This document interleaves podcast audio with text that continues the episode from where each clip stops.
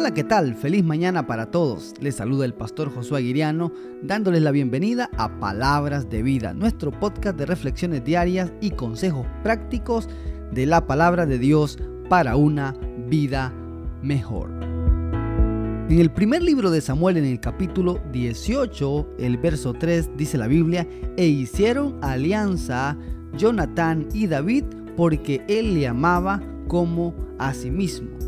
¿Cuándo fue la última vez que te detuviste a darle gracias a Dios por aquellas personas especiales en tu vida a quienes llamas amigos?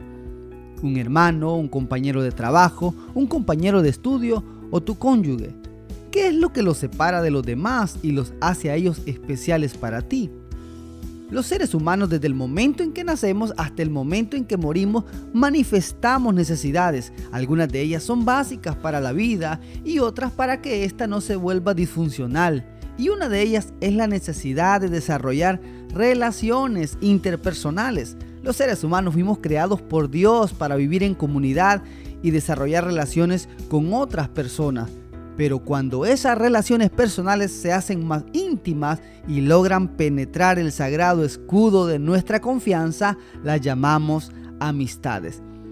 Jesús dijo, ya no os llamaré siervos porque el siervo no sabe lo que hace su Señor pero os he llamado amigos porque todas las cosas que oí de mi Padre os las he dado a conocer. En este pasaje se nos enseña dos cosas básicas para el desarrollo de una verdadera amistad. Primero, que una verdadera amistad no nace de la noche a la mañana, sino que es el resultado de un proceso de madurez. Y segundo, que es solo cuando se comprueba la madurez de esa amistad cuando podemos abrir nuestro corazón con confianza.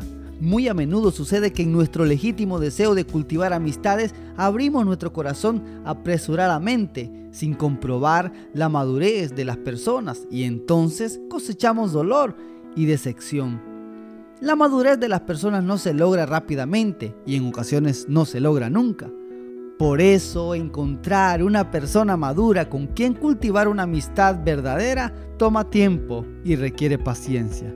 Cuando Dios va a ser un hongo, se toma 6 horas para hacerlo, pero si va a ser un roble, se toma 60 años. ¿Qué clase de amistades quieres? ¿Frágiles como un hongos o firmes como robles? Esta clase de amistades toma tiempo en ser preparadas. ¿Eso significa entonces que no puedo relacionarme con cualquiera? No. Significa que relaciones tendrás muchas, pero amigos verdaderos siempre serán pocos. Si una amistad es verdadera, la prueba lo manifestará. Proverbios capítulo 17, verso 17 dice, en todo tiempo ama el amigo y es como un hermano en tiempos de angustia.